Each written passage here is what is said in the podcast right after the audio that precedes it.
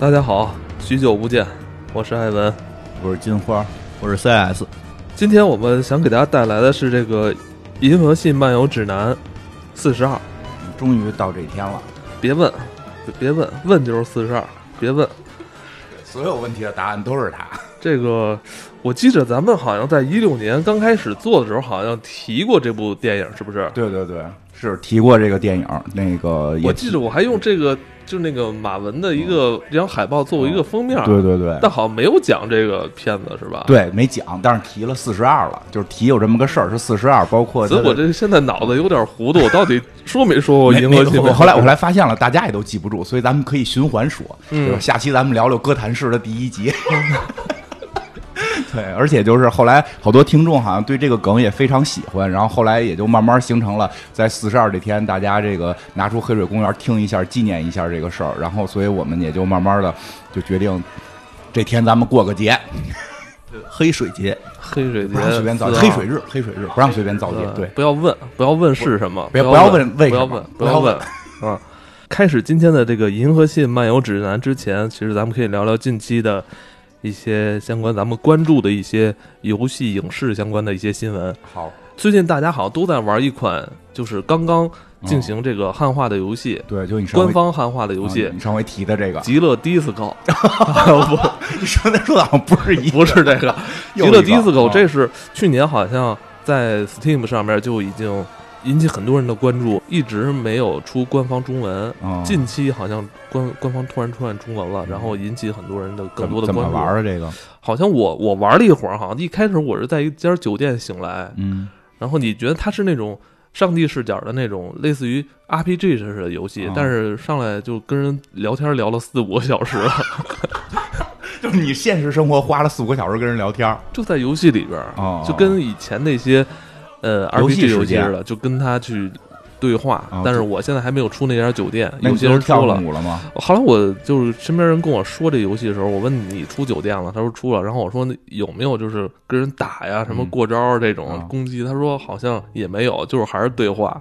我没我没之后往下玩，但我觉得他那对话还挺有意思的，他有点他有点像这种推理，不是，那到底低是高不低是高啊？他没有 disco，不是，那这游戏让你有选择吗？他有选择，就是就是我在一家酒店醒来之后，嗯呃，好像是发生一件命案，然后去让我去调查这个命案。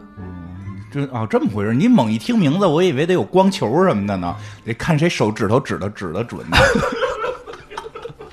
对，反正极乐 disco 近期有时间的话，我再玩玩推进吧，因为我大家好像都在关注，然后我问了好多人，这这游戏到底是一个什么玩法，好像也没有人能说得清。我估计就是那种你要这么说，可能是那种对话类的，就是那个自己靠选项推理，确实有这么一大类。然后我不是，也不是，他说后期好像还是跟 RPG 有关系，啊，因为升级，因为我会，因为我本身这个人在那个诞生的时候是有一些数值的，什么感知啊，什么智力啊，什么智力量之类的，嗯。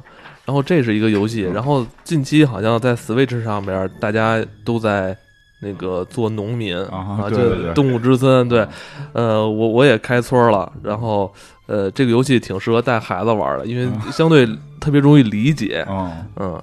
然后就是钓鱼，钓鱼、采果子、啊挖化石，我我听我我嗯。看我朋友圈里有那个什么朋友说抓抓那个什么那叫什么什么蜜蜂，还给啊蛰了啊，对对对，然后还去做做药来解那个蜜蜂的这个我。看还有好多贴那个在地上发现了亚麻茶，嗯，那是自己贴的图是吧？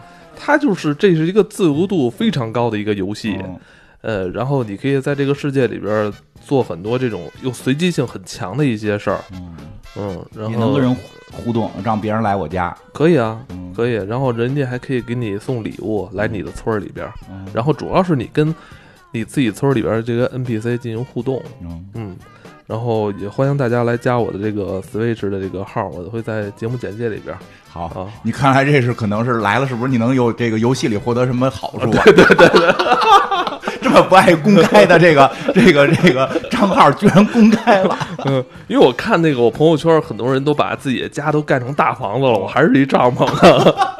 近期其实呃，有关美剧还有很多一些新剧会上哈，对，对吧最？近我在一直追的几个吧，我觉得第一个大家肯定特别关注的就是那《西部世界》啊，对，大家都第三季在关注，，因为第二季我们看完之后，看了武士世界，看了什么之后，第三季已经给你玩一个不一样的梗了。我感觉第三季如果单拿出来，感觉都跟跟前两季完全挨不上的感对觉哈。你，你如果是初看的话，其实看第三季感觉是另外一美剧，对，因为上来之后讲的东西已经不是这个仿生人怎么怎么样了，有点这个 framework 的感觉，就是嗯框架体系，有点高中大脑的那种感觉。因为这个后边其实它第二集、第三集都会有跟这个相关的剧情，嗯但主要的剧情的话，还是发生在这个 Dolores 和这个我们那个大黑大哥这几个人身上，嗯然后包括这个咱们老鸨是吧？梅夫，然后他们几个人身上，还是在讲着他们的故事，所以这个东西我觉得一定是会坚持看下去的，而且对我为了得美丽，我也要看下去。对我就喜欢这种大脸盘子的。而且这个这个里边的身材是尽显无疑，之前都就穿着长袍嘛，啊现在是现代我装我。觉得他那个是不是腿细了？没看出来，第一集里边，我看他游泳，这啊对挺瘦的。他以前我看还还是挺属于以前是水桶水桶状嘛，啊然后。现现在好点了。乡村爱情一样，是吧？是吧？你想看这种美女，就可以看乡村爱情。啊，哎，我看那个第一集的时候，我觉得是不是这些国外的这种富豪住的房子，现在都已经是那种特别未来现代的感觉了？你觉得会有吗？像比如像比尔盖茨这种超有钱的人觉，得如果他们会不会也住那种房子，全都是智能的？你去过吗？我没有啊，我就我想象想象不到。啊，不 不知道，没人请过我，别说比尔盖茨了，对吧？这个嗯马化腾老师也没请过我去他们家，跟你名字那个缩写一样的也没请你去过呀。也没有，也没有，他在滑雪呢。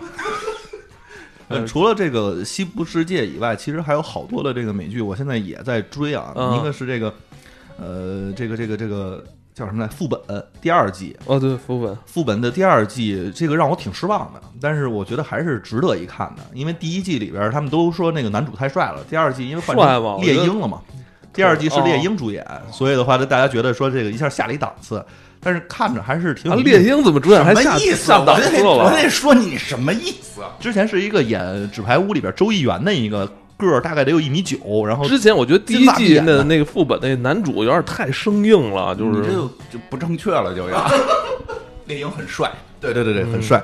呃，还有一个非常重要的一个就是蓝皮书计划，这个也在追，因为他不不敲不响的自己上了第二季，还上第二季呢。我觉得啊第一季我都看不下去，太老套了。二季还第二季还可以，第二季还比第一季好点儿。是吗？对，就是你能真的我觉得这剧如果是二十年前播，绝对是神作。但是都现在感觉就是把 X 档案翻过来再拍一遍是吧？对，关键我都可能都知道谜底了。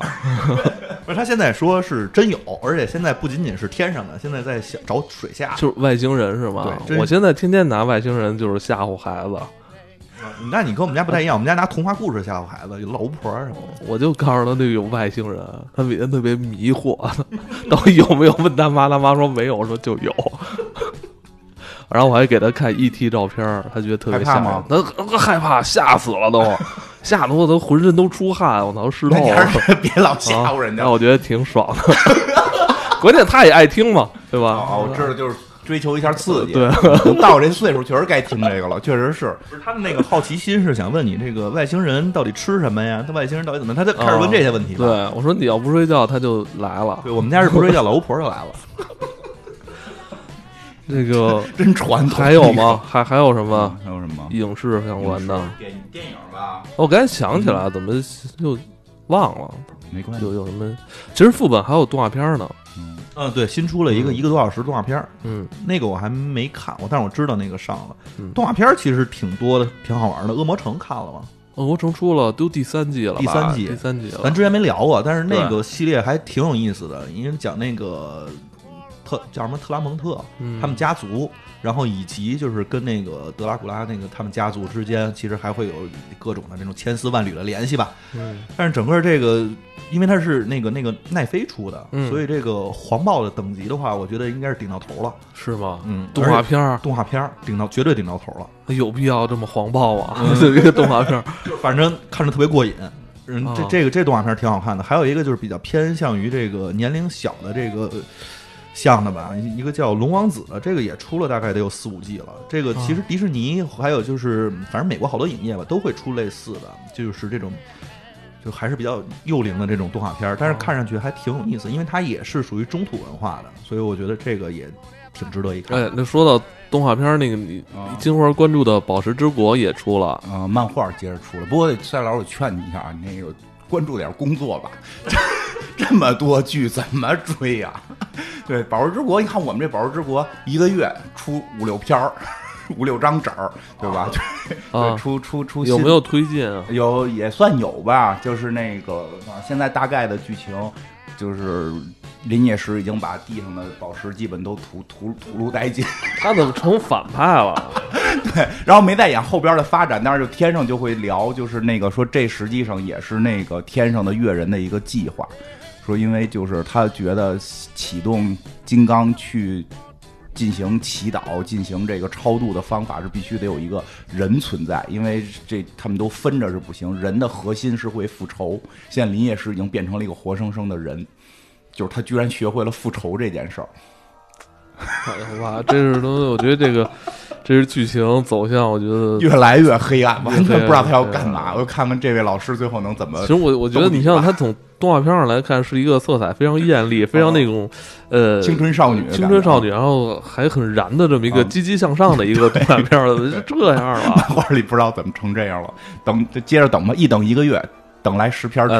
嗯其实，在上一周啊，那个金花给还给我推荐了一个一部电影，我觉得这部电影根本不可能是金花喜欢看的类型，因为金花你很少看《饥饿站台》这种片子吧？啊，也还还好吧，就是好多年不出这么好的了，所就就反正看看啊，是吗？啊，你这么喜喜欢这种黑暗的啊？嗯，我看完之后特难受，当天晚上还好我。都不想再吃饭主要是了。对饭这件事儿，比如因为因为说实话，因为觉得它的剧情设置还比较有意思。我说实话，我也不爱看那个。就是就是血腥的那些部分，但是我觉得它的剧情设置还挺好玩。但是我觉得呃看以后未来有机会可能会聊吧。我觉得结尾明显是调整过的，就会有一些失望。但是但是也很容易看出它原有的意图是什么。其实原有的那个意图，我会觉得更有意思。反正这电影看完之后，我觉得我每天吃俩鸡蛋都罪过，我觉得挺好的，就是让我们学会不要浪费粮食。少吃点儿。哎其实人不需要那么多粮食。对对对，还有很多人没饭吃呢，对吧？真是真是。非洲那边啊，嗯嗯，这个此外，其实呃，前两天还有一个朋友，这个也是单逼听友，然后给我推荐《星之彩》嗯我还没看呢，我也没看嗯然后说是跟之前咱们那个湮灭差不多类型。动画片还有一个，他们好多人推荐，我还也没来得及看呢，叫什么《异度》什么，知道吗？异度空间还是异度入侵？我记不住了，好像是一个日本的一个新动画，然后说的还挺有意思的，有点类似于《盗梦空间》，还能嗯怎么？你这儿有是吧？这个我我我我我忘了我收没收藏了，好像我知道那个那个还那个还挺火的，可能未来我们会看看吧。嗯，应该还不错。哦，游戏我突然想起来一个 Doom 啊，Doom 永恒，我我我买了还没玩呢，但是我看那个画面跟我小时候那个武器还都是类似的，嗯比如说那个转轮机枪啊，然后那个就是激光的那个连射炮啊，还有那个大的那个九号枪，高清重置了。不是高清重是置，它新它是新一座的，就是说，还对你的意思就是还是那那那个玩法什么的，对，但是完全是高清的了。而且支持 VR，人说是支持 VR 支持特别好，我挺那买一 VR，一 VR 那他妈 VR 得七千多，我记得之前。就是 Steam 自己出的那个我知道 那个那他妈巨贵，那个那就考虑一下吧，有点太贵了。不过看着那个游戏，我觉得你要是就是想过把瘾的话，应该挺爽的那个。不不知道有个故事要过把瘾就死但我现在，但我现在不知道为什么我玩那个第一人称视角的就头晕，我小时候不晕，不知道为什么现在就晕，嗯嗯怎么回事啊？我也晕，你就怎么回事啊玩了呗，练练就好了，少抽烟还有。少抽烟能就好点。我不知道，因为我小时候去网吧，如果玩这类游戏，就是抽烟跟不抽烟那个你你问的是二手烟是吧？二手烟好像就是自己抽嘛，自己如果抽烟的话，就玩那个会晕得快。那你那是假烟。嗯，那我们今天来到这个《银河系漫游指南》，呃，这部作品其实还真的是非常重要。嗯呃，对于很多呃科幻迷来说，也是奉它为这个科幻圣经一样的这个这个嗯，作品。就这个事儿就不太好说。反正一般我看说网络介绍一般都会这么写，科幻的圣经。但是呢，一些喜欢比较这个硬核科幻的，就是可能不会太喜欢这个剧，因为这里边儿就是都是飘着的，就所有说的话全都。真是在银河外头了。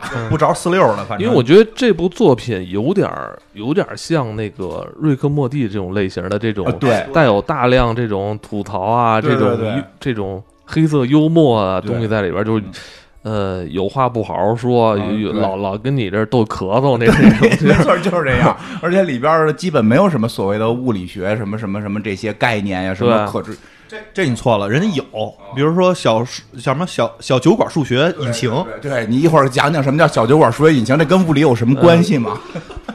这个介绍一下啊，这是英国作家道格拉斯·亚当斯所写的科幻小说。呃，咱们通常所看的这个《银河系漫游指南》这部电影，其实是根据他这个系列小说里边的第一部对来改编的。嗯呃，这部小说啊是在一九七九年来诞生出版的。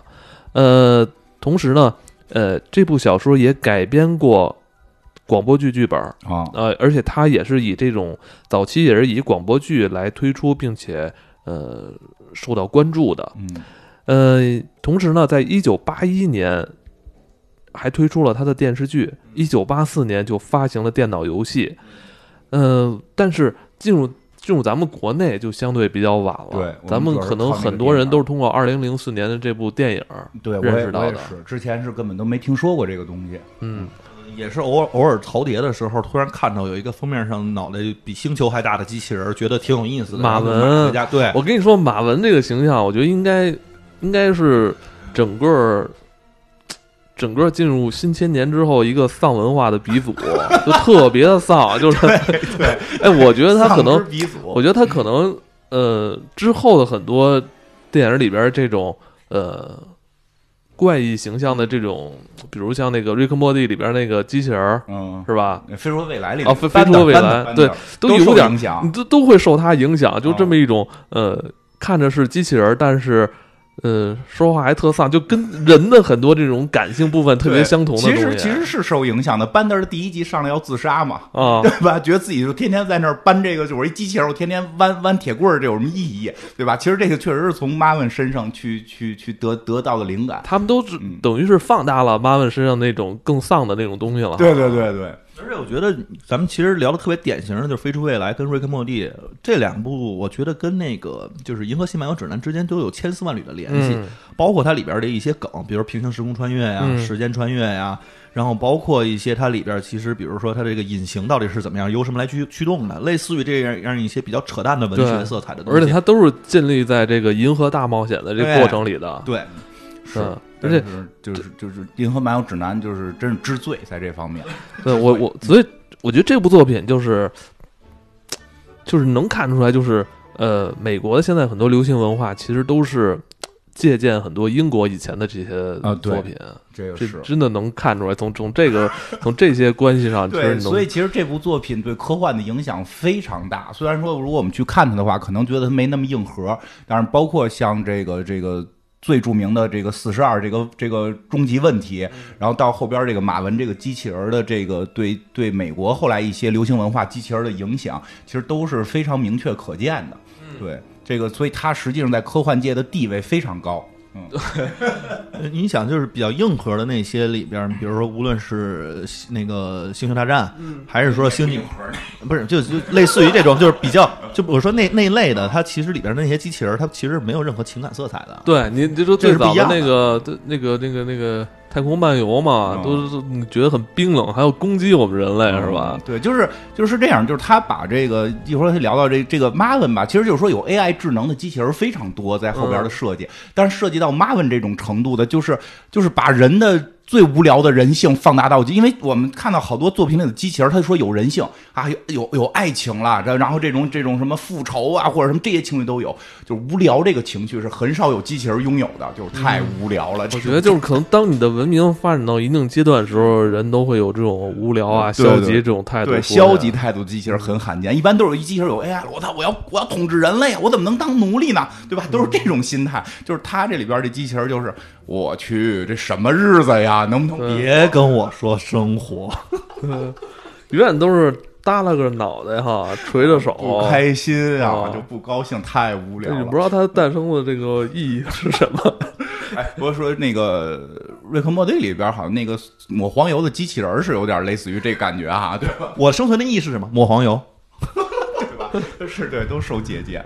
对，所以说这部作品啊，刚才提到它是一九七九年诞生的，诞生之后就迅速推出了它的广播剧、电视剧以及电脑游戏，呃，但直到二零零四年才推出了它的这个改编的电影，呃，推出之后，其实在国内其实还是受到非常对，非常欢迎，在终于在国内还是非常受欢迎的，但是终于知道了很多梗的来源到底是哪儿。啊，嗯我我记得好像它里边很多镜头还成为很多这种电影节目的这种电影电视节目的这种、啊对，因为这个片花啊。拍的很很漂亮，尤其是那个马文看那个落日的时嗯。候，在外星看落日，那个太漂亮了。包括那个从地球整个那个视角拉出来，一直是一群那个倭寇的飞船，嗯，就那个视角其实反复的被利用，对对但是它没没有那个倭寇飞船，但是那个视角经常会被利用，穿过云层啊什么的，就类似于这种就是我们看的时候觉得这片子太厉害了，太厉害了，啊，视觉也好看，然后这个根本没，因为以前看很多都是美国的，都是英雄拯而且救世界在，咱们这个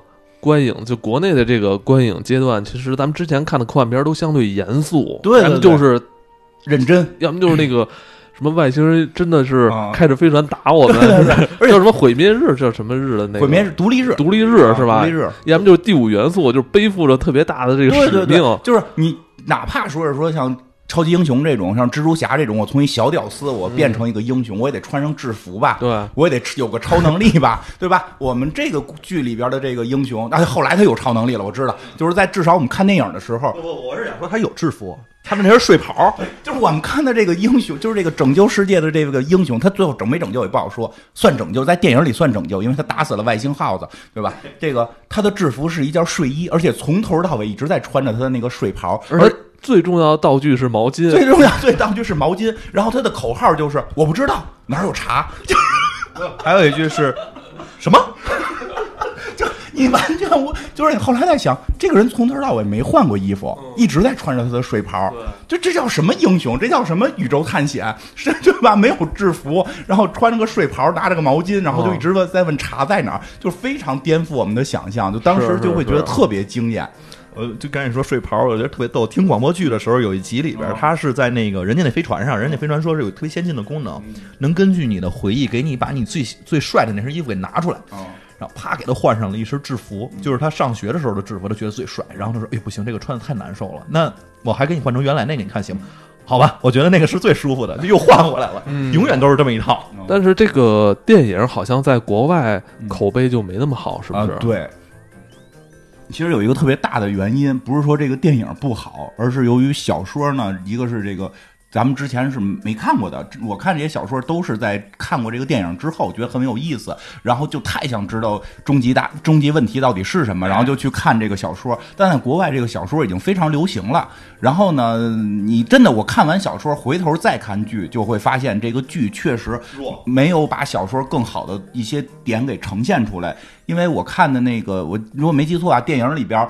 尤其是一开始，我就讲一个小细节。一开始的时候是这个主人公这家要被这个这个拆了嘛，就是这个他自个儿住的房子来了一堆这个这个拆迁办的，说要给他拆掉嘛，然后他不干，他躺在人那个推土机前头躺着。然后咱们电影里边就直直接他的好朋友就给他带走了嘛，对对对吧？就给他带走了。我说如果没有看过这部作品的这个朋友啊，千万不要觉得我们好像是不是改编了，剧情就是这样，就是这样。就是这样。小说这段特别精彩，是这个叫他这个外星朋友叫福特大老爷，就大老爷是他的姓是吗？嗯，对，但是他叫 prefect，那个那个英文单词翻译过来，我觉得这翻译也挺逗的。他实际上翻译为是县长县长啊，对你跟就叫大老爷没问题。就大老爷，福特大老爷，这是他的名字，不是他是大老爷福特啊，就福特大老爷。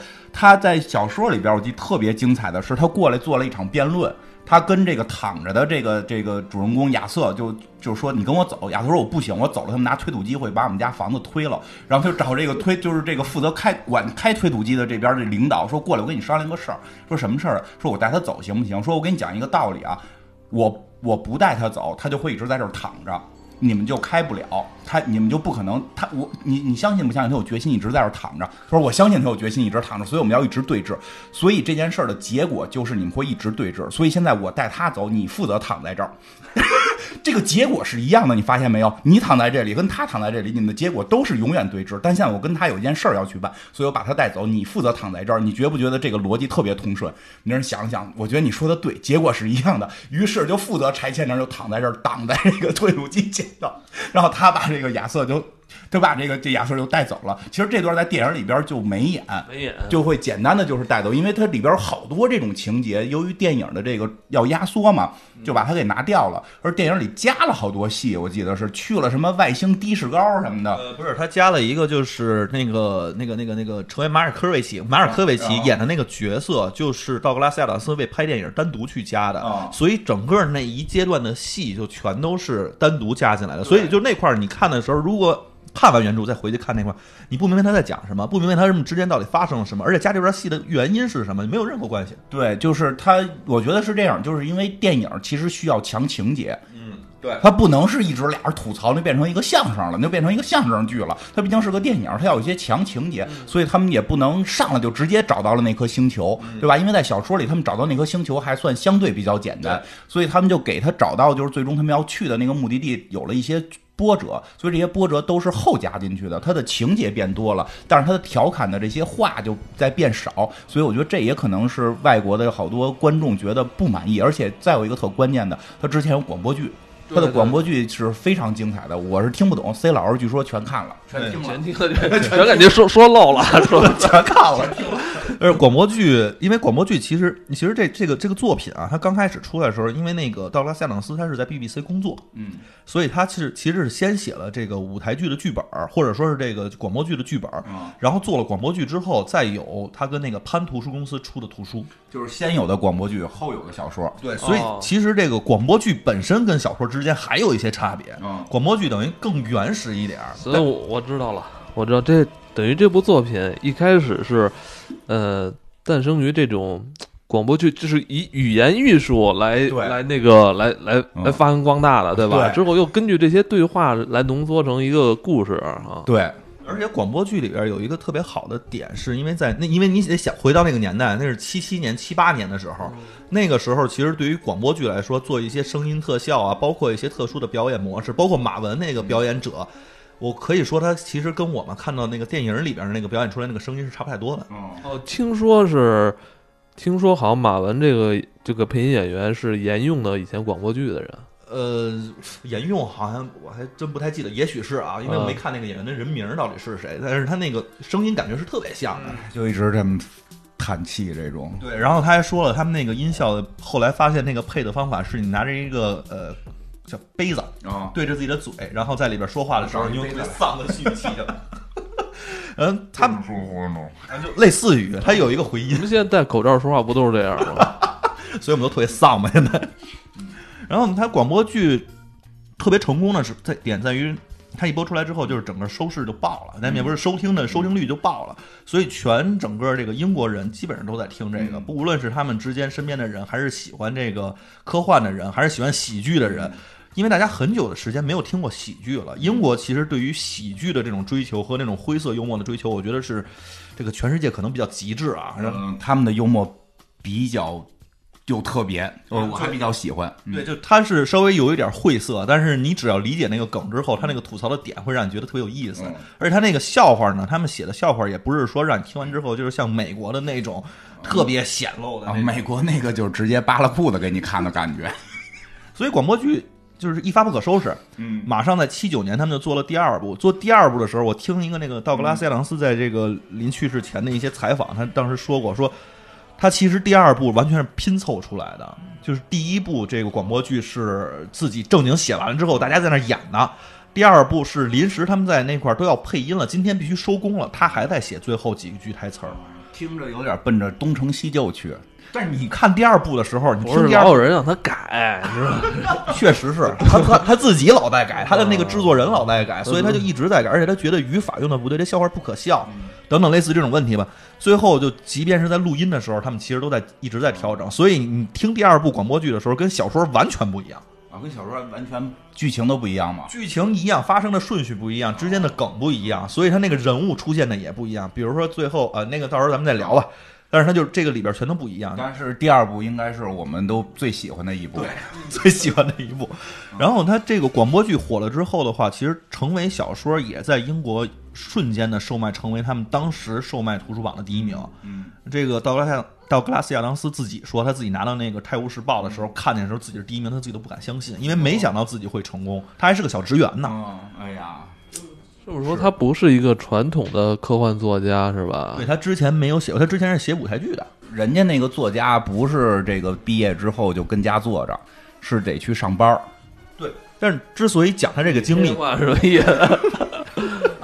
不是，之所以讲他的经历，其实也能看到他在写这部小说的时候，我们在读的时候会有那种感受，他这个里边的人的语言是非常丰富的。我我跟你讲，就是感觉出这人就是在上班的人，就是那些 那些梗那些地，这不是上班人真体会不到这里边的辛酸。他不会是在家坐着看到一幅画，然后想到什么？他是真正出去生活的时候，感觉有一些梗，他梗有一些槽就吐，他给写到这个书里边，变成一个宇宙宏观角度来看这个问题是什么样。不是日常，他是不是日常就爱跟同事瞎吐槽啊？是他们，他他在去聊的时候，他那个演那个广播剧的，呃，就是主演就演那个亚瑟的那个人，是他的大学同学。然后其他的那些人都是跟他有千丝万缕的 BBC 的伙伴呀什么的，就这么个关，人家攒了个局，干了这么个事儿，所以广播剧一下就火了，因为大家特熟。对，他是借这个职务之便，是不是？对，但是他们那个就制作人也是 BBC 那个 Radio Four 的那个制作人嘛，嗯所以就是觉得他这个东西特别的厉害，特别有前瞻性，就给他推到了这个他们当时黄金的这个收听的频段，就让他去去去播去。果然，这个反响是非常的好的。不过不得不说，我真觉得他一个人撑起了英国科幻，是吗？而且因为他后来被就是成是就是这个拍就是对这个剧成功之后就被调走了，就被人挖走了去拍《神秘博士》了。《神秘博士》有好多集是他写的。就是英国最厉害的两部科幻，这个就是说近现代啊，不算以前那些的。IP H.G. Wells 那些你都算上的话，那就对对，就别算那些那个创始创始那些，确实英国有很多厉害的，包括像像什么这个这个，对对对对，这些人不算他们，就是说近现代的近现代这些能影视就是这个广播影视的这些里边。《神秘博士》跟《银河漫游指南》这两个是英国的这个这个国宝级的作品，都跟一个是完全就是他弄的，另外一个是他在中间也参与了很多，所以他真的是一个人扛起了这个大旗，觉得。啊，那而且那个是不是《神秘博士》里边经常出现四十二？然后对，其实好多会有这种致敬的，这个自己致敬自己吧，可能是，也是后人也会致敬他嘛，毕竟是老前辈。嗯哎，他是哪年去世的呀？零一年，二零零一年。，对，所以电影拍摄的时候他已经去世了。而且其实广播剧岁数不小啊。四十九还是四十？他是五二年的吧？好像是。哦，那岁数不大。嗯，对他，他他是呃，因为他就是你像你说拍《神秘博士》，那应该是两千年之前的那些是吧？对，之前的老剧的，哎呦，你要这么说的话，他人生的后一半都是围绕着四十二。对，对是，为号四十二，嗯，他拍电视拍这个电影的时候，其实是已经历经了他们这个广播剧也好，或者是小说也好，已经在这个英国已经火了大概得有二十多年了。嗯，所以他就一直在想如何把它变成电影电影这个问题。那我觉得这个压力非常大。你像咱们国内的很多特别那个有名的一些那个小说作品，是为什么迟迟不改编啊？没人改，没人没人敢改。碰，没人敢改。对，因为就像刚才金花说的，它里边这些东西之所以是能服务于广播剧，因为它是由广播剧体系来的。但是如果你变成电影的话，它需要用于可视的方式。我听那个采访也是，他自己一直在思考怎么把它可视化，嗯，就是很难嘛。对，而且你说这部电影啊，其实它有很多这些呃表演手法、表表现手法，其实之后还影响了一些广告。嗯就这部电影里边，这部电影里边用了大量这种这种这种动画的这种形式去去那个穿插剧情。嗯我记得之后好像宝马 Mini Cooper 的那个广告就是就是学他的这段儿，就是用完全是用那个二 D 动画这种。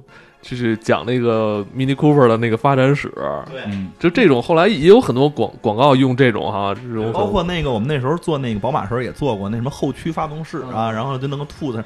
那个后来慢慢的广告界有一个学术语言管这种动画，当然那个可能是技术上有变化了啊，但是那形式上没变，叫 MG 动画。啊，对对对对对，就类似于这种动画形式，在广告里边，如果你去做一个品牌发展史，或者做一个什么什么样的故事，讲一个什么特别长三五分钟，基本上都是找这种东西。所以火过一阵儿，这对东西火过一阵儿，就是应该在差不多在也就呃三零八年零八年开始火，因为咱们那会儿还还说要做对暗对对，地动画，上班那会儿也不是三年，十年前了。一一等着，然后那一听报价就那就做了对对，领导这不是其实他们没明白，他们都其实那些什么宝马都没做，他们都是直接从《银河漫游指南》那里边下载下来的，因为那本书里都有了，都有了。那那那个整个那个动画形式本身它二 D 的吧，然后又那个那个年代又有解说流行流行嗯那种扁平视觉的东西，所以扁平化，视觉扁平化。视觉扁平化，所以就给大家那个审美上面让你觉得特别有意思，而且那个解说如果说配的有意思和那个动画之间形成有关联的话，你就会觉得这个东西是想看的。这个《银河漫游指南》这个里边就有大量的这种动画形式出现，帮你解释他们这种扯淡的宇宙理论到底是在什么。比如说，宇宙到底是怎么来的？宇宙是由一种忘了叫了 了星的人一个喷嚏打出来的。这这个不是宇宙的真实情况，这是某他们某个宗教信的这个情况，对吧？对，然后所以他们特别信的那个神是大手绢神。大手绢神，然后那个他们。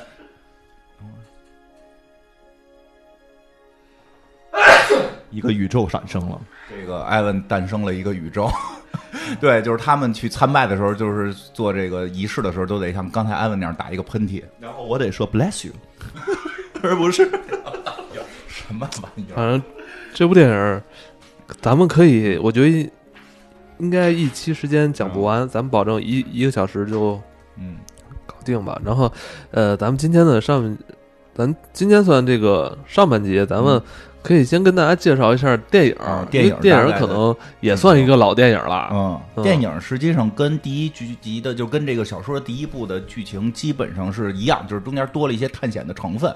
那个大概说一下这个这个剧剧情，就是呃，一上来刚才讲到了嘛，就是主人公叫亚瑟，正跟家喝茶呢，然后突然发现推土机要来给他们家强拆，对吧？这这个这个这个时候，他就能做的办法就是躺在推土机前，不不让他们拆。看是推土机先生锈还是他先生锈。对吧？包括他去跟人家就是就是说，你凭什么拆我们家房子？他说这个你拆你房子这个文件早就有了，你自个儿不去看。他说就包括他说我去了，说跟哪哪地下室搁着。他说的这这你们叫公示嘛，对吧？就是。但是对方特官僚嘛，就就就说啊，反正已经怎么样，你这必须得拆这个那个，就真觉得好像咱们四年前你讲过啊，这是个，真是没事，他打也都忘了你是因为讲了一什么讲的这个？忘了，但是确实讲过这个这个这个四十二的梗，哎，然后这个时候这个时候这个叫他的好就是来了一个他的好朋友叫福特大老爷，他不知道他是个外星人，实际他是一个外星人，对吧？福特大老爷是一个外星人，然后这个剧里边是一个黑人大哥演的啊，对吧？然后他实际上来自于这个参修寺，然后这个哎来了之后就把他给带走了，告诉他说的这个你们这个地球啊要要灭亡了，为什么呢？是因为你们这地球啊，在一个这个星际高速路上，星际高速路上马上呢就是这个要强拆了，拆迁办又来了，就是你你别看你们家说我们家被拆了嘛？说不是你们家被拆了不重要，现在你们地球也在别人的拆迁办这个规划图纸上也要被拆了。然后这帮人，包括这帮外星人，就突然就出现在天空中，就大喊说的你们要要被拆了，在五十年前你就已经公示过了，在哪哪哪个星球星球上，你啊对五十万年前，就是你们不去看是你们的问题。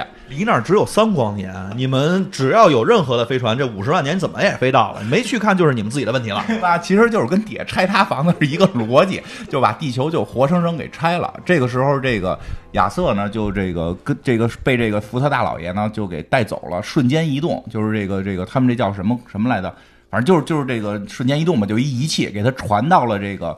拆他们这个地球，拆咱们地球的这个飞船上，他们这叫沃贡人的飞船啊，这个这个这个时候才揭示啊，这福特大佬也是个外星人，而且他是个什么身份呢？他是这个叫《银河漫游指南》啊，是这个全宇宙啊最畅销的一本书，它是成功取代了什么什么银河系百科全书，就是这个梗，我觉得也特别逗，因为好像只有大英百科全书就爱出这玩意儿嘛，对吧？但是我们就超过了它，这我这个福特大老爷是这个《银河系漫游指南》这本书的一个。记者也好，像编辑也好，外派外派的这么一个考察员，哎，就就就是写就写完了之后是能挣钱的，对吧？包括也提到了《银河系漫游指南》为什么能超过宇宙这个银河系百科全书，对吧？因为这个它更便宜，而且它在封面印了俩字儿“别慌”，就是就是这个 就这个电影里边的这个别慌是吧？这个这个是这个字体的设计，其实之后也被很多地方用，然后包括我记得我还见过这种贴纸呢，是不是？贴纸，别别慌。哎，你不得不说，其实这个很英国，对吧？因为好像最近这个，我们也看到英国在前一段也提出了 别慌，他们的那个金金色的首相，金金发首相在得病之前也跟大家说别慌，然后还干嘛干嘛。就是好像是有这个别慌文化的，所以就是其实这个就是他去吐槽，就其实这个就是这个作者的一个吐槽，就是英国人太奇怪了，就总是要告诉我们别慌别慌，其实你们早该慌了，就是不知道为什么一说别慌，你们就觉得特踏实，就是 其实他是有这个吐槽的，因为他这，然后呢，就因为这本书印着俩字儿别慌，所以卖的最好，所以他就成为了这个全宇宙最畅销的书，这个福特大老爷就来写这个书，所以他有一些宇宙的设备是可以随便的。穿到别人飞船上叫搭便车，所以这本书也有一个名字叫《银河系搭便车指南》，叫《银河便车指南》，没有搭字是吧？听着听着跟那个干别的事干的车似的，哎，便车指南。但是呢，这个这个。这个叫什么呢？就是这个沃贡人这艘飞船呢，这个就是不欢迎他们啊，不欢迎他们。所以里边也做了一些对于沃贡人的解释。什么是沃贡人？就是里边其实都是很多的吐槽，包括说沃贡人爱念诗，但诗又特难听，仅次于地球上某一个作家。就不是他只排第三，第一。那个作家排第二，对对对，反正就是就是他讽刺了，讽刺了一些国他们国家的作家可能是，然后这个沃贡人就把他们给轰走了，就给他们扔出了宇宙，也不管他们的死活，然后他们在宇宙中只能存活三十秒，但在第二十九秒的时候被另一艘飞船给救了，这艘飞船呢叫黄金之心号，到了这艘飞船上，他们就遇到了一个脑袋巨大的机器人来去迎接。这个机器人就是所有人都喜欢的 Marvin。这个机器人得特意说一下，这个机器人拥有世界上非常高级的人工智慧。它不能说最高级，因为到时候我们会揭示谁是最高级。它也不是第二高级，因为第二高级也有一个明确的指定，哪个是第二高级的 AI。我觉得它至少能排进前五。但是它自己声称，它即便是这样的话，它也比正常的人类要聪明一百五十万倍。对他比床垫好像聪明三十多亿倍，因为后期他有跟床垫的对话，我特别喜欢那段。然后这个不是在电影里了，小说里。然后这个这个 Marvin 就会跟表达，见到他们就会表达，就说的说的，我的脑袋像星球那么大，我拥有无数的智慧。可是不知道为什么人类人类就会就会让我去干的活就是你去开一下门，而且那个门也特别逗，门会欢快的说话。对，因为天狼星。公司他们所有发明的产品其实都加载了一个叫 GPP 的功能，就是叫真实人类性格属性。这个人类属性只要加上之后的话，所有的机器都会表现出来自己的那种愉悦，或者是自己的沮丧。因为，因为，因为就是这个，我们就是有时候我们觉得，哎，我使这个门，门会不会开心啊？所以干脆我们就让这个门告诉你我开不开心，对吧？我记得在小说里边，门表达的很多是欢愉，说很高兴为您服务。您看这个门我开的怎么样？祝您有良好的一天，对吧？好，但是在电影里好像那个门一直在叹气啊，不是开门的时候是。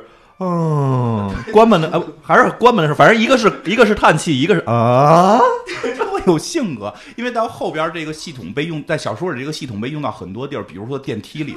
我觉得电梯都特别扯，在小说里，他们上电梯，我要去多少层？您不想试试下边吗？我建议您往下走。说我去上边有事儿，但是我觉得你应该考虑一下我的意见。就是那个电梯恐高，特别扯。然后在电影里边，就是门一直在出奇怪的声音，就发现他们到了一个很奇怪的一个。一个飞船，但是，嗯，我们的主角这个亚瑟当时吐槽了，因为上窝宫飞船的时候，发现就基本上，哎呀，肮脏，下水管道都是这种感觉。他说我怎么在我印象中看科幻剧，这个飞船不是这样的。然后等到这个飞船的时候，哎，这个是我认为的飞船。但是听到门在叹气的时候。这个飞船也好奇怪，这个飞船好像是他们全银河系最先进的、最先进的，当时最先，他们已知最先进的一艘飞船叫黄金之心号。然后呢，在这个飞船上遇到了两个人，一个是这个福特大老爷的表表兄弟，对啊，叫这个赞法德。这个一会儿介绍，他实际上是这个银河系的这个总统。另外还发现还有个人类，是个女孩，叫崔利安吧？这个翻译应该是对，她原名叫。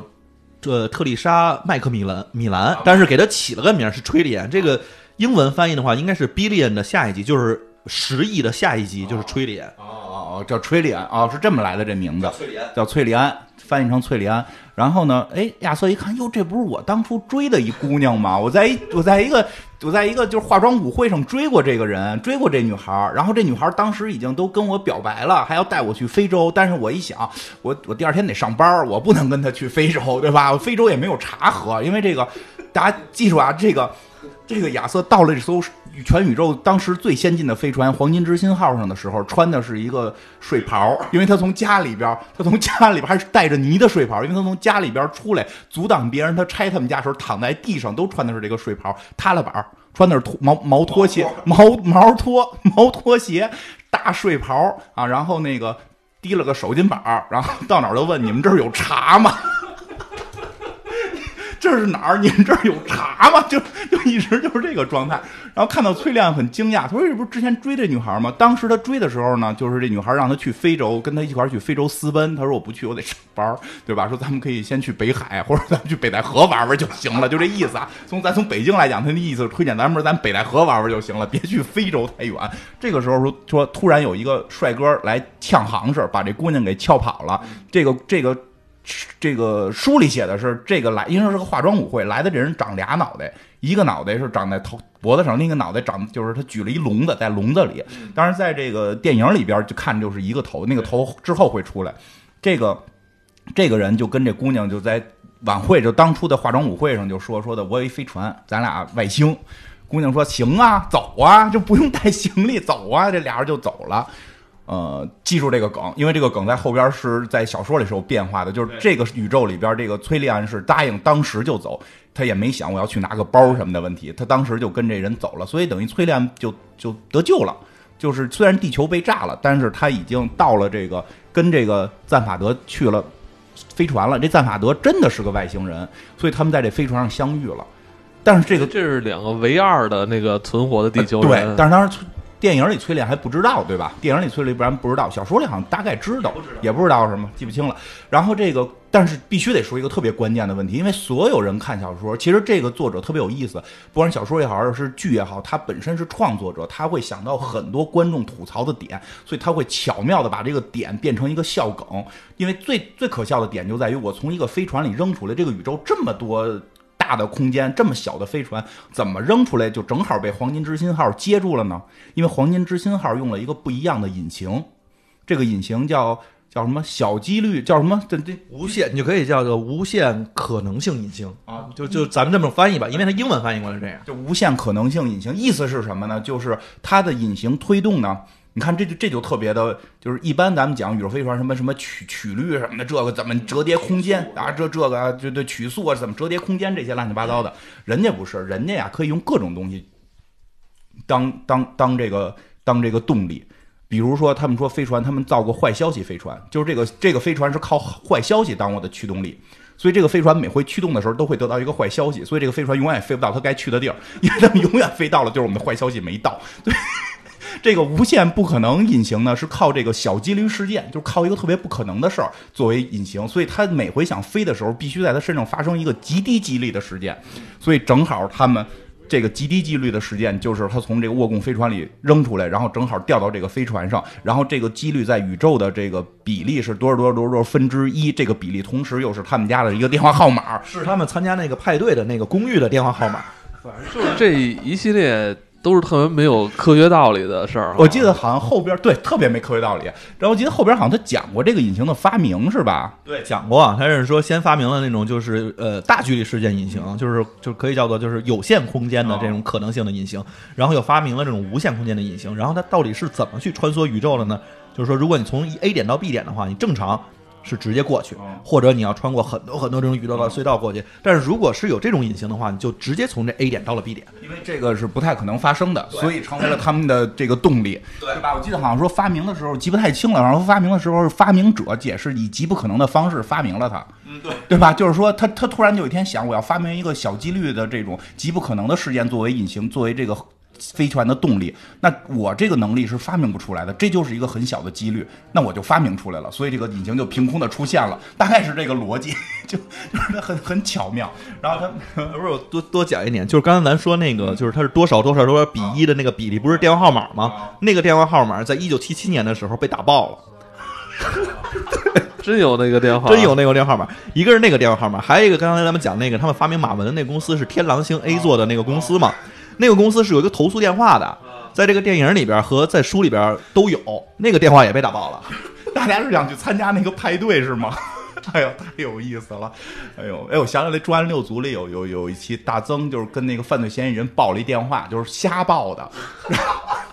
那个电话后来好多人遇到困难找民警打那电话，那电话是一是一真正一大哥有这电话，就是一个一个一个普通的老百姓。后来啊，我记得上七十七频道还说，我说求求大家别打这电话。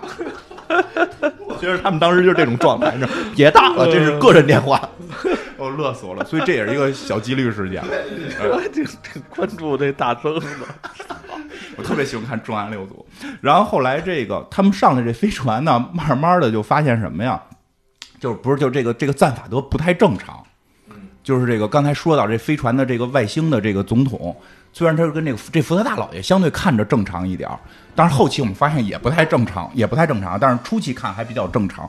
嗯、这个还属于人类逻辑。这这个福特大老爷的主要的这个认知就是我要写这个关于我要去探索的星球的这些东西，然后交给这个银河漫游系银河系漫游指南编辑部，然后我能拿到稿费，然后我就可以去参加派对。这是他的唯一的一个生活状态，就是我要派对，我要啤酒、姑娘、摇滚乐、Rocky Roll，就这种。三三三十五 啊，对对对，就是他是这么一个性格。但是这赞法德的这个不正常啊，就说话都说不利索，感觉。不是他不是说是银河什么帝国总统吗？对，他是银河帝国总统。啊，无敌了嘛，就跟着他跟着他不就无敌了吗？银河都是都得听他的嘛。对，第二集其实揭示了为什么他脑子不正常。第一哦集没解释，第一集就觉得他是一神经病，说话也不着调，然后长了两个脑袋，就一会儿从肚子里翻出一脑袋来，对吧？那脑袋就更不正常，还有三只手。哎，我想问他他他既然是这个银河总统了，他不就应该是谁都得看他的膜拜吗？就是他小说里边会那好像这电影里也没人尊重他。对对对，因为小说里特意说了一下，说他们之所以要需要银河总统，是由于银河真正的控制人，就是还不是真正的控制人，应该就是说银河真正的这个政这个个叫什么管理者。不是银河背后，因为他到后边还有整个这个宇宙背后真正的那个神级控制者，不是那个神级控制者，就是说现在的这个现行这些外星人的这个这个这个系统里边的最高的领导人，他们不希望别人窥视这个领导权，所以他们就选出了一个这种 二傻子傀儡，他没有他除了就是跟大家招手。哈哈哈以外，没有任何真正的实际功能。然后大家看他也特别开心。看那特别开心。对，然后呢，这个赞法德在就是让他去揭幕这个黄金之星号，因为这是当时最厉害的飞船，是用了这个无限不可能隐形。然后呢，他在给这艘飞船揭幕的时候偷了这艘飞船。实际上，他当总统的目的就是偷飞船。不是这总统还用偷吗？嗯，就是不行，因为这个计划是要偷飞船。他第二集会讲为什么他的计划是偷飞船，当总统是偷飞船的第一步，因为不当总统他就没有剪彩的机会，他就没有偷飞船的机会，所以第一步是当总统，第二步是偷飞船，就偷了这个飞船，偷了这飞船又来地球耍，把这崔利安给带上，对吧？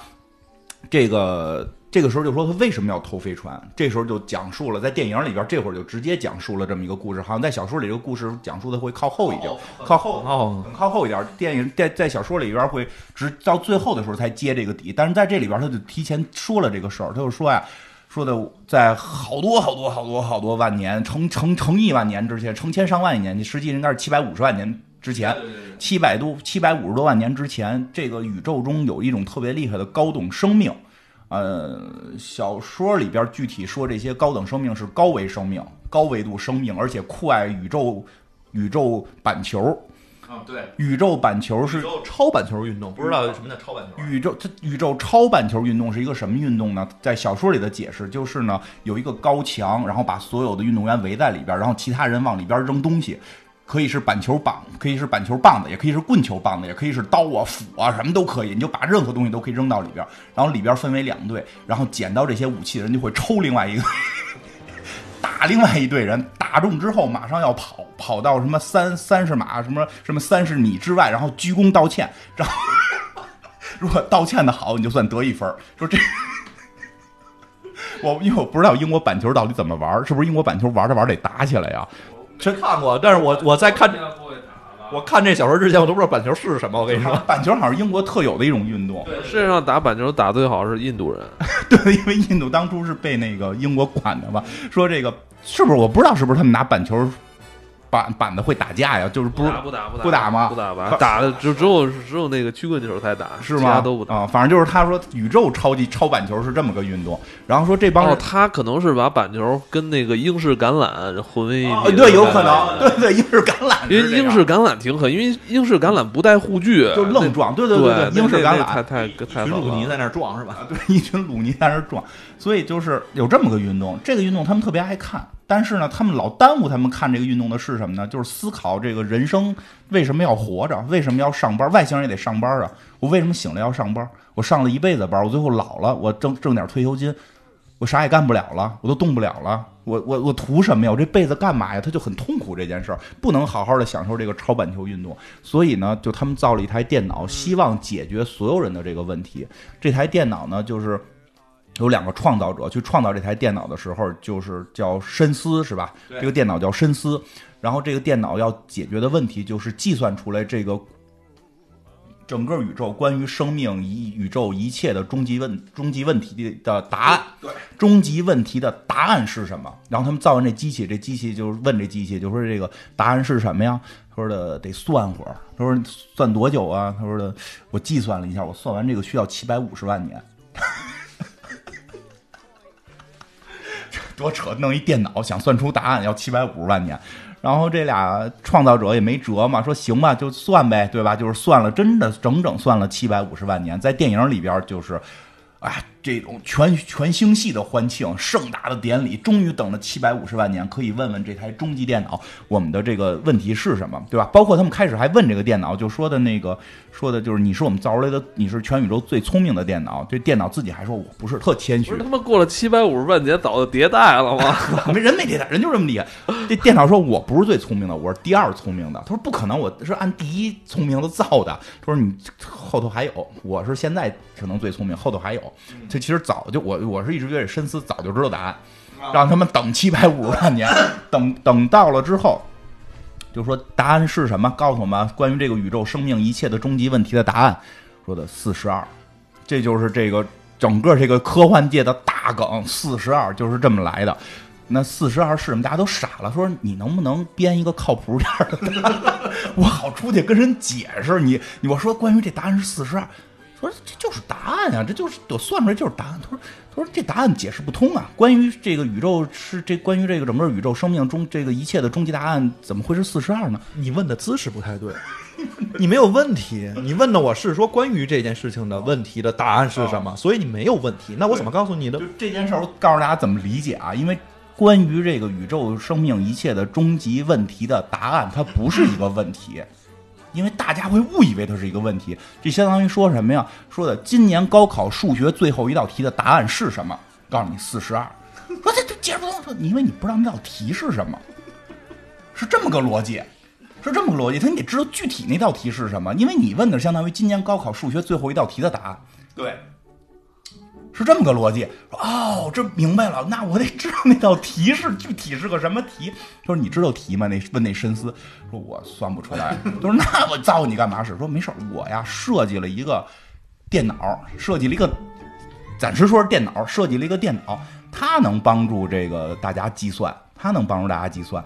你们再等吧，等它算出来就行了。这电影没说，没具体说，反正就有个数。哎，你知道我，因为我想到这部作品诞生是七九年，啊当时亚当斯就联想到让这个计算机去想这个哲学问题了哈。是这样，就是道格拉斯·亚当斯是一个特别崇尚科学的人。嗯，他喜欢到什么程度呢？他是全，他不敢说是全英国啊，但是他至少在他们那个圈儿里边最早买苹果电脑的人。可可惜了，他没赶上这个哎 iPhone。对他，这真的是他，他那个，因为哦因为他在采访的时候，他其实也说，他特别关注这些跟科学、跟电脑相关的东西，他特别喜欢电脑，而且他自己最后悔的就是自己当年没有去学电脑工程学，因为他在剑桥毕业的嘛。那个时候其实是有那些看那帮人在那那儿焊电路板的时候不知道干什么，然后自己还说呢，这帮人是未来是要统治世界的。我靠，对，有有，就就我觉得下期其实会聊到他，因为太可惜了。因为有一种说法说他早期是反，就是不是反科学，其实就跟我们是类似的，就是我们会看到科学很多的问题，或者说科技很多的问题。所以很多时候，当我们看到科技问题的时候，就会说出来，大家会认为这些人是反科技的。到他后期自己承认，他其实一点都不反科技，非常赞同科技。他之所以关注他，所以才会看到他会不会跑偏，他才去会想到这些科技可能会带来的问题。他到后期还是更关注到科技本身，但是有些原因，等以后下期可以聊。死太早了，我觉得。然后接着说了，这个电影里好像就没讲这个电脑是什么，对吧？就是就当时没讲，没讲。然后他们就开始说说的，我们就要这个说我需要一个坐标，在电影里就开始为了这个坐标去有了一场冒险，这个就不多说了。这个是在电影里加出来的，说实话那一段就有一点尴尬。然后包括就是说这些人，这个外外星的这些沃贡人，在这个副总统的支持下，把总统给抓回来。因为总统自己相当于自己绑架了自己，所以总统既是绑匪也是人质，所以就是他们会很矛盾，就是俺打打打劫匪，但是你不要打到人质，他妈不是一个人，不是一个人嘛，对吧？对吧？然后这个这个，咱就是说跟小说关联比较也比较大的，他最后找到了这个坐标了，是吧？有一个坐标，他就顺着这个坐标去了。那个星球叫什么来着？麦格西亚星球，啊咱就可以这么说反正就。反正一星球，他们到了这个星球，发现这颗星球啊关闭了。这颗星球说它关闭了，说关闭之后呢，就是说这个就是给他们发一信号说关闭了，不光关闭了，还我们还还送你一礼物，就是两颗炸弹，两颗原子弹，两颗原子弹满天飞着炸他们这飞船，然后他们这飞船就开始各种的躲吧，各种躲，然后那个电脑特别欠，啊。他们那个我觉得小说里边写的特别好，因为那个就是他们那个那个电脑刚开始说我是能帮着你去躲避的，但是说这有点复杂，我不想躲避了，然后他就说我下线了，你你们自己来吧。都是人工智能到这种程度，所以说他这个人工智能，他想的人工智能是带有人类惰性感情的人工智能，它不像好多片子，真的好多片子，终结者也好，什么机器人什么什么这些也好，不达目的不大他们有一种，他们还不是人人类思维，他们不达目的不罢休，想统治，想控制，想他们这些机器人想的是偷懒儿，所以所以就是这东西它不能完全的人工智能，人工完全人工智能就完全复制人身上这种各种情况开始。摸鱼。这他们这个本来这飞船是能躲开的，他们这电脑说：“我先现在摸鱼了啊！”就 这飞船就快被炸坏了。这个时候，这个亚瑟就启动了这个一个按钮，就是这个叫这个不可能按钮，就是不不不可能概率这种，啪一摁，他们就出现了小几率事件。这个小几率事件就让他们躲开了两颗炸弹，但必须要在这儿说这两颗炸弹变成了什么，因为这个小小几率事件让两颗炸弹变成了一头鲸鱼和一盆花儿。然后说，对 吧？那头鲸鱼从天上飞下去的时候，就会在想我是什么，因为它刚刚诞生嘛，我是什么？哎，我后边这个摆动的时候，我觉得我应该管它叫尾巴，就前面有一个特别大的东西正在向我拥抱，我我觉得它它是圆的，呃，叫 ground 啊，叫大地。叫大地，啪就撞上了。啊这一段特别精彩，我觉得这一段就是，呃，有其实也很富有这种哲学，对是吧？就是你你生命只有这么短，你以为你在认知的所有东西，其实都可能是让你马上面临死亡。对对对，同时我就想到，可能咱们这个人类好像，呃，世世代代在思考的一些哲学问题，其实可能只是你人类出现在这个世间的一个短短的瞬间，然后你可能，当你当你这个猜到真相的时候，可能也是你灭灭亡那天。对呀、就是其实就是这么回事嘛。你你在外人看，你就是瞬间从天上啪掉下去摔死。每个人的时间感不一样，这对于鲸鱼来讲就是他的一辈子了。对吧？嗯其实，所以可能对于某些高维生命或者外星生命，看我们人类短短的这些几千年的进化，在他们来讲，可能也就一瞬，对，就就是一瞬间你看见蚂蚁，你要碾死它的时候，对你还在想，这是我们的尾巴，就我啊，我们终于知道自己尾巴了，就太可笑了。当然，更重要的是那盆花儿，那盆花在想，哎，怎么又来一次？牵牛花儿。这个梗到后边被用到了，巨漂亮。因为在第一部的时候，说实话，他自己承认我，他写的时候，我他也没承认，但是我觉得他写的时候其实没想那么多，他确实没想那么多，他确实没想那对吧么多。？但是他当初就写这盆牵牛花的时候是有思想的，牵牛花就说了一句话，怎么又是这样？就就那种很无奈的感觉。为什么有个又字儿？这个在后几集是是有有有底的，特别漂亮。但是我们在这块儿的时候，可以理解为可能英国有很多的牵牛花从楼上掉下来，咱们可以暂且这么理解。对，因为我们当时看的时候也觉得，就是花盆从楼上掉下去摔坏这件事儿是经常发生的，所以他可能是这个感觉。然后呢，这个总之他们躲开了这些这个导弹的攻击，然后最后就在这个地上降落了。然后呢，这个他们在这个叫什么这个一片死寂的星球上发现了传送门啊，他们就就是这个。呃，这个银河系总统，这个姑娘崔利安和这个福特大老爷，他们进入了这个传送门，然后这个主人公和马文没进，主主人公是犹豫，说我操，我不敢进啊，这传送门进去，谁知道里边是什么呀，对吧？这我怎么了？我得表演表演，吧这怎么办？我这茶还没喝呢，我得喝茶呀，对吧？我得喝茶，因为福特大老爷老说说你就是就是说。不需要你存在，你随便找个东西弄一录音机就可以了啊！我不知道这是什么，给我一杯茶就。你还跟着我们宇宙旅行，这什么玩意儿啊？对吧？然后，但是好像在小说里边是他被要求留在那儿。对，他说那个猴子你就留这儿吧，因为那个赞法德看他就是一个灵长类动物，而不是一个智慧生物。所以，但是他看翠莉安不知道为什么就是一个大美女啊，但是看因为看着她漂亮 啊。但是看那谁，你说真的，你看那个什么里边，他也不是很好看。什么电影？电影里边啊，这这还行还行。然后，但是那个他就看这个亚瑟的时候，基本上就是猴子，猴子长，猴子短，然后猿人长，猿人短。所以就是说，你就负责跟马文，你们俩就适合干看门这件事儿，你们俩在那看门吧。马文就很不情愿，他还说为什么？对他他没说自己叫丰臣秀吉就不错了，我叫亚瑟藤吉郎。就 是然后这个。这个猿猿人猿人亚瑟藤吉郎就留在了外，甭管怎么样，就是虽然电影跟小说不同，他留在了外边。这时候就突然出现了一个长得像摩西一样的老人，这个老人呢就开始就跟他对话，说：“我找你有事儿，非常重要。”他说：“你好歹把名告诉我吧，你好歹把名告诉我。”说：“名字不重要，你不要问，你不要问。说咱俩是朋友，你一定得告诉我名字，我才能相信你。你不说名字我不信。”他说：“名字真的不重要。”他说：“我求你了，你说我就跟你走。”他说：“我叫。”英就是我看到的小说翻译版还挺挺有意思，翻译成银批 fast。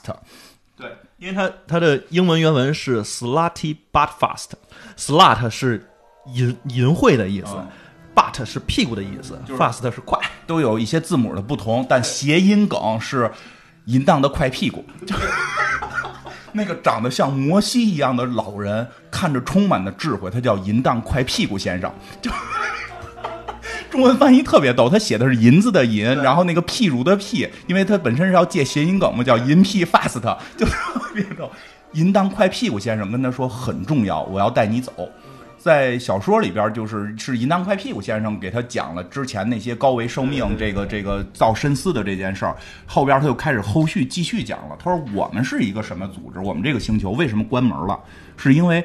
我们这个星球是一个宇宙特别厉害的星球。这个我们这颗星球的人的核心工作是造星球，不是说这个全他们并不是宇宙的发明者，他们并不是说这个世界的星球都是他们造的，而是说这个他们可以造出星球来。这个是有什么区别呢？就是说，当银河系当年啊，银河系曾经特别繁荣富强过，他们曾经强大过，他们曾经日不落过。在那个时代，很多人很有钱，他们需要奢侈品。所以我们就是造奢侈品的。你有个包啊，有个什么表不行，不够。你有一个自己的星球，我们就负责造星球。我们这非常高档的这种这个这个奢侈品行业，那个定制星球啊，定制星球。但是呢，后来经济衰退了，经济衰退了，没人。没人买的，没人买了，我们这行业都没法做了，我们也不会干别的，就会干这个。你比如这个银当快屁股先生说，我的主要工作是，就是我特别喜欢画海岸线，这是一个细致的活我我画的挪威得过奖，对吧？老说这个挪威，挪威的海岸线是我画的，我得过奖，还在那印有自己的标志呢，还有我的名字都刻在你们挪威哪块石头上，然后。特别逗，然后呢，这个说，但是呢，这个，所以我们就睡了，因为整个经济不行嘛，我们就冬眠了。我们的电脑跟跟银河系股市是相连的，当它的这个银河系什么什么指数到了多少，我们就能醒过来，我们就继续卖星球。但现在经济不好，我们就不行。说啊，你现在怎么醒了？是不是银河系经济好了？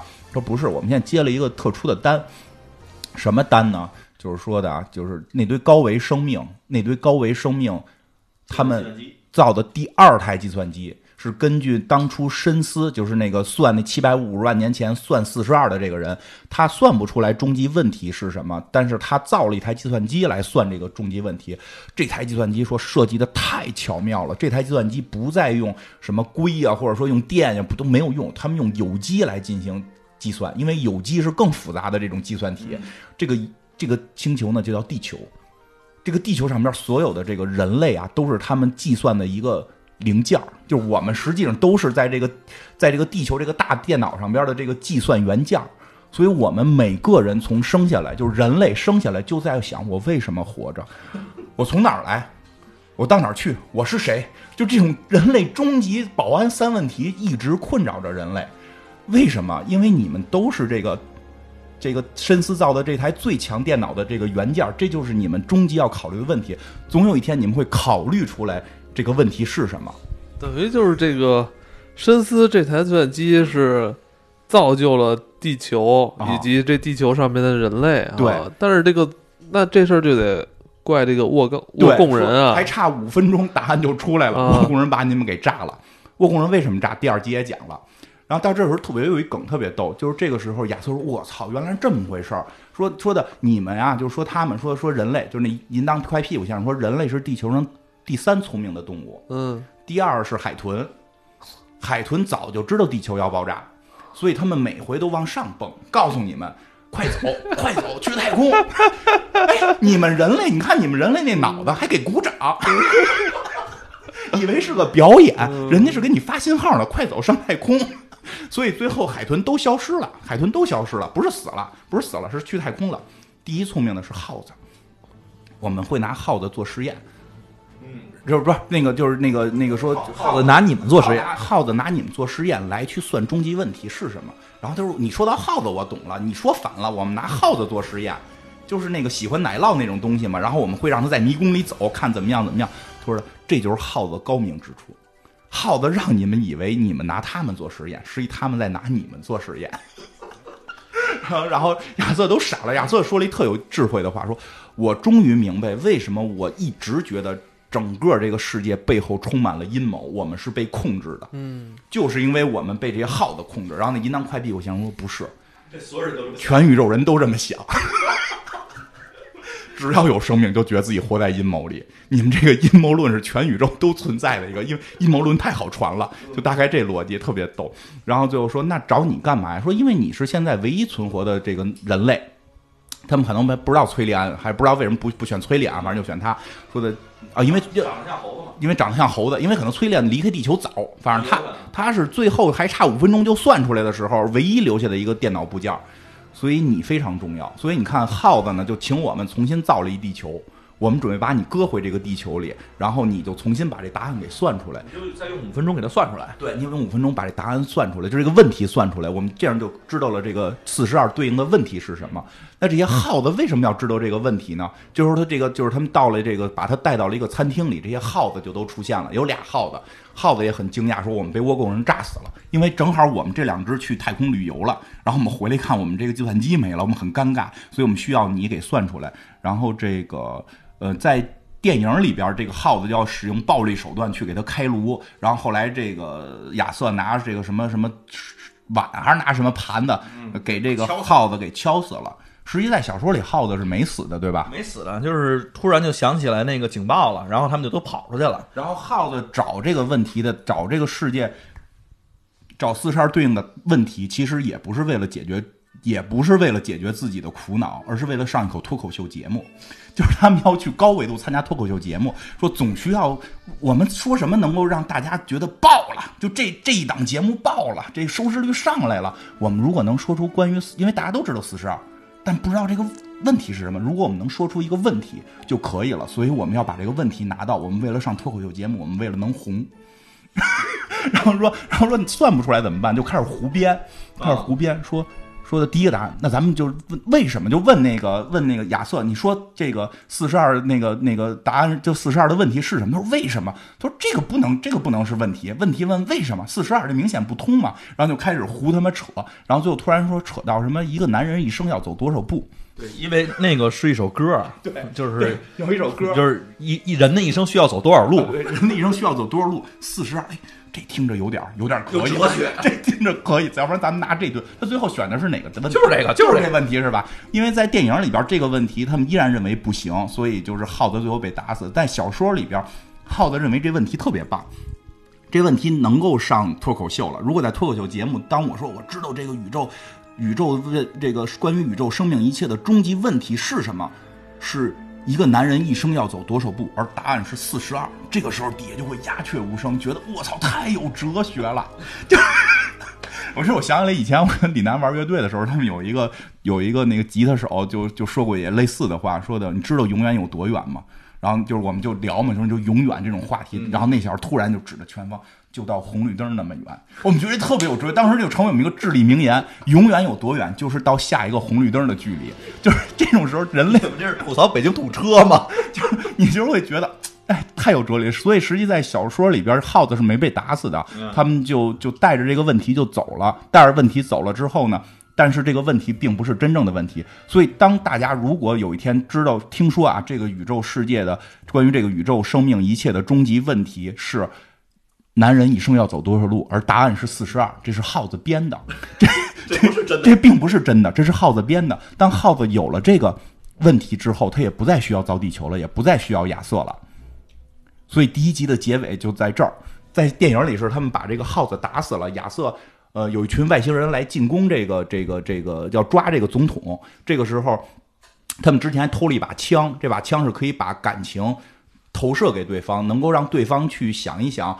女人怎么想的？因为这是一个女人设计的武器，就是深思为女人设计的武器，就让你们这些无聊的这些傻傻毛男人手在女性对手揣在裤裆里看他妈无聊的摔跤节目的这些男人，能站在女性的角度看一看这个世界是怎么样。他们拿着枪来打崔莲，然后完全没用。啊，崔莲说：“因为我就是女人呀，就 是对吧？”最后是马文用这个枪打了这个倭贡人。当时，马马文是怎么想的呢？就是马文这个机器人想的，这一切太无聊了，活着有什么意义？所以所有倭贡人就都自杀了，就也没自杀，就都晕倒了，就躺在地上啊！我们活着太无聊了，所以他们就就脱险了。对对，电影算是一个结束吗？算是吧，因为最后已经讲到了，说电影里边亚瑟跟那个崔利安俩人就是感情的萌芽就出来了嘛，眉来眼去了，要好了。哎，然后包括地球呢也恢复了生机，然后海豚还是没回来，因为第二个地球就相当于造出了地球二号，所以他们把这个一切就都造到了最开始的样子，人类也都被造出来复。其实他最后电影里并没有说人类是怎么复活，就是意思反正就都都给造出来了，所以一切都恢复到了就是地球被炸之前。就是推土机推他们家之前，就那个时间点，哦，它等于是，啊，等于这一切是重新被塑造出来了，而不是说说时间什么这没有，这第一部还没有提到时间。哦对，所以但是在小说在小说里边，地球并没有重新被塑造，而停了，因为耗子们已经知道自己该怎么去说了，所以地球并没有恢复。亚瑟他们好像最后也是发生了一场战斗，是吧？是也是警察来追他们的，但不是沃贡人来追他们。追他们的时候，然后不小心把那个他们那个电脑的操作室给打炸了。啊，这炸了之后的话，然后他们就开始跑嘛，然后又跑回飞船，然后这样就坐飞船就走了。就是在小说里边，他们就继续的进入了探险，就再去探险。然后在小说的最后一句话，就是赞法德说的，说的太累了，这一天咱们得吃，该吃饭了。说去哪儿吃？我听说一馆子不错，叫宇宙尽头的餐厅，我们去那儿吃。电影里面也是，是啊，对，电影里好像这么说的，就是他们要去宇宙尽头的餐厅吃饭了。等于这就是算是最后一个结尾是吧？对，这是结尾，也就是也预示着他们这场冒险没有结束。对，也预示他们该去吃饭了。就是第二部的正式名就叫《宇宙尽头的餐厅》。哦，反正咱们今天这一期节目呢，也就是跟大家，嗯、这个重新回顾一下这个《银河系漫游指南》的电影的这个这一部分，这一部分仅仅是这个，呃，咱们亚当斯这位原这个原著作家的作品中的第一部对，也是这一部也只是把四十二提出来。提出来，然后呃。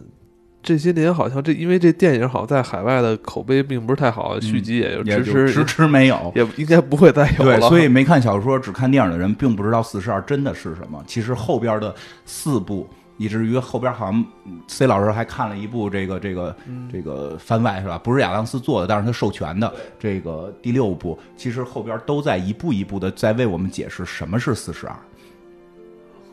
嗯，所以我们下一期希望我们在下一期能解开什么是四十二吧，好不对，希望我们来解开什么是四十二。那咱们下周五啊，同一个时间啊，我们继续播出，拜拜。拜拜。